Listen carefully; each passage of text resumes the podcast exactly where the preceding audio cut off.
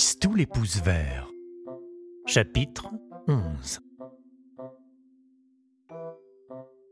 Où Tistou décide d'aider le docteur Maudivert. C'est en visitant l'hôpital que Tistou fit la connaissance de la petite fille malade.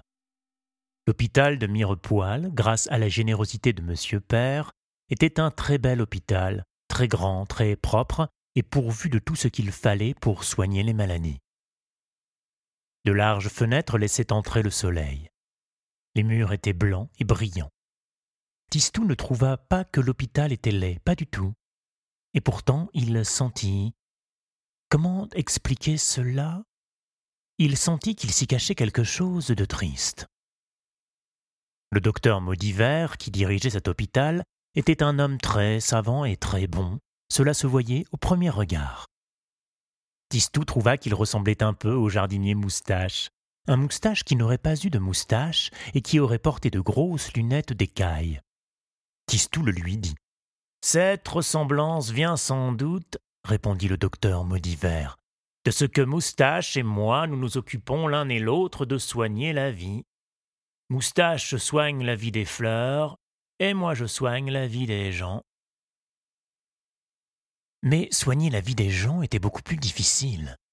Tistou le comprit vite en écoutant le docteur Maudivert. Être médecin, c'était livrer sans cesse une bataille. D'un côté, il y avait la maladie, toujours prête à entrer dans le corps des gens, et de l'autre, la bonne santé, toujours prête à s'en aller. En plus, il y avait mille sortes de maladies, et une seule bonne santé. La maladie se mettait toute espèce de masque pour qu'on ne la reconnaisse pas, un vrai mardi gras. Il fallait la déceler, la décourager, la chasser et en même temps attirer la bonne santé, la tenir serrée, l'empêcher de s'enfuir. Tu as été déjà malade, Tistou? demanda le docteur Maudivert. Non, jamais. Vraiment? Et en effet, le docteur se rappela qu'on ne l'avait jamais appelé pour Tistou. Madame Mère avait souvent des migraines, Monsieur Père souffrait quelquefois de l'estomac, le valet Carolus, l'autre hiver, avait eu une bronchite. Tistou, rien.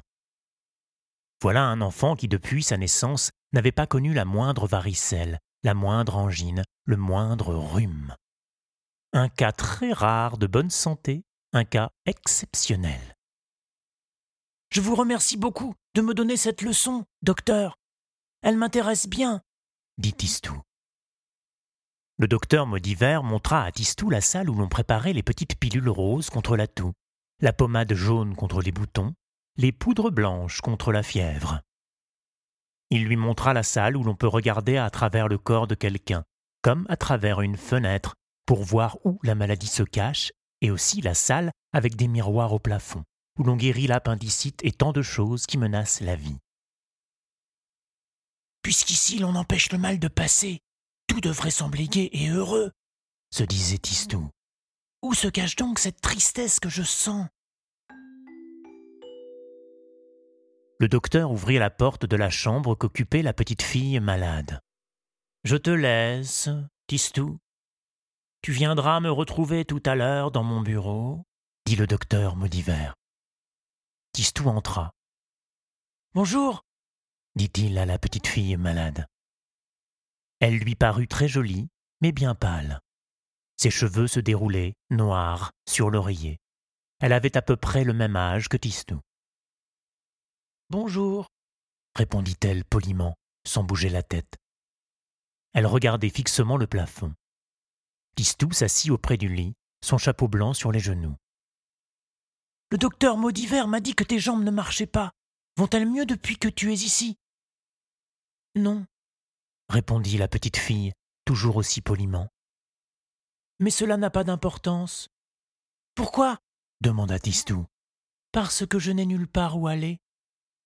Moi, j'ai un jardin, dit Tistou, pour dire quelque chose. Tu as de la chance. Si j'avais un jardin, peut-être aurais-je envie de guérir pour aller m'y promener. Tistou aussitôt regarda ses pouces. S'il n'y a que cela pour lui faire plaisir, il demanda encore. Tu ne t'ennuies pas trop? Pas trop. Je regarde le plafond. Je compte les petites fentes qu'il y a dedans. Des fleurs seraient mieux, pensa Tistou, et il se mit à appeler intérieurement. Coquelicot, bouton d'or, paquerette, jonquille. Les graines entrèrent sans doute par la fenêtre, à moins que Tistou ne les ait apportées sous ses chaussures. Tu n'es pas malheureuse, au moins? Pour savoir si on est malheureux, répondit la petite fille, il faut avoir été heureux. Moi, je suis née malade. Tistou comprit que la tristesse de l'hôpital se cachait dans cette chambre, dans la tête de cette petite fille. Il en devenait tout triste lui-même. Tu reçois des visites? Beaucoup. Le matin, avant le petit déjeuner, je vois la sœur thermomètre, et puis le docteur Maudiver vient. Il est très gentil, il me parle très doucement, et il me donne un berlingot. À l'heure du déjeuner, c'est le tour de la sœur pilule. Puis, avec mon goûter, je vois entrer la sœur aux piqûres qui font mal. Et après, vient un monsieur en blanc, qui prétend que mes jambes vont mieux. Il les attache avec des ficelles pour les faire bouger. Tous, ils disent que je vais guérir. Mais moi, je regarde le plafond. Lui, au moins, il ne me raconte pas de mensonges. Tandis qu'elle parlait, Tistou s'était levé et s'affairait autour du lit. Pour que cette petite fille guérisse, il faut qu'elle ait envie de voir un lendemain. C'est clair, songeait-il. Une fleur avec sa manière de se déplier, de ménager des surprises pourrait sûrement l'aider. Une fleur qui pousse, c'est une vraie devinette qui recommence tous les matins. Un jour, elle en trouve un bouton, le jour d'après, elle défroisse une feuille verte comme une petite grenouille, et puis après, elle déroule un pétale. À attendre chaque jour la surprise, cette petite fille oubliera peut-être sa maladie. L'épouse de Tistou ne chômait pas. Moi, je crois que tu vas guérir, dit-il. Toi aussi, tu le crois? Oui, oui, je t'assure. Au revoir. Au revoir, répondit poliment la petite fille malade. Tu as bien de la chance d'avoir un jardin. Le docteur Maudiver attendait Tistou derrière son grand bureau nickelé, encombré de gros livres. Alors, Tistou? demanda-t-il, qu'as-tu appris aujourd'hui? Que sais-tu de la médecine? J'ai appris, répondit Tistou, que la médecine ne peut pas grand-chose contre un cœur triste.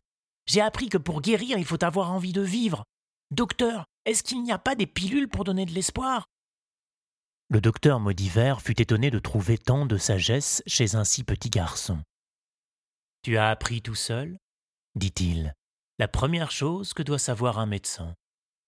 Et la seconde, docteur C'est que pour bien soigner les hommes, il faut les aimer beaucoup. Il donna toute une poignée de berlingots à Tistou et mit une bonne note sur son carnet. Mais le docteur Maudiver fut encore bien plus étonné le lendemain lorsqu'il entra dans la chambre de la petite fille. Celle-ci souriait. Elle s'était réveillée en plein champ. Des narcisses poussaient autour de la table de nuit. La couverture était devenue un édredon de pervenche. De la folle avoine moussée sur la carpette. Et puis la fleur, la fleur à laquelle Tistou avait donné tous ses soins, une rose merveilleuse, qui ne cessait de se transformer, d'épanouir, une feuille ou un bourgeon. La fleur montait à la tête du lit, le long de l'oreiller. La petite fille ne regardait plus le plafond, elle contemplait la fleur. Le soir même, ses jambes commencèrent à remuer. La vie lui plaisait.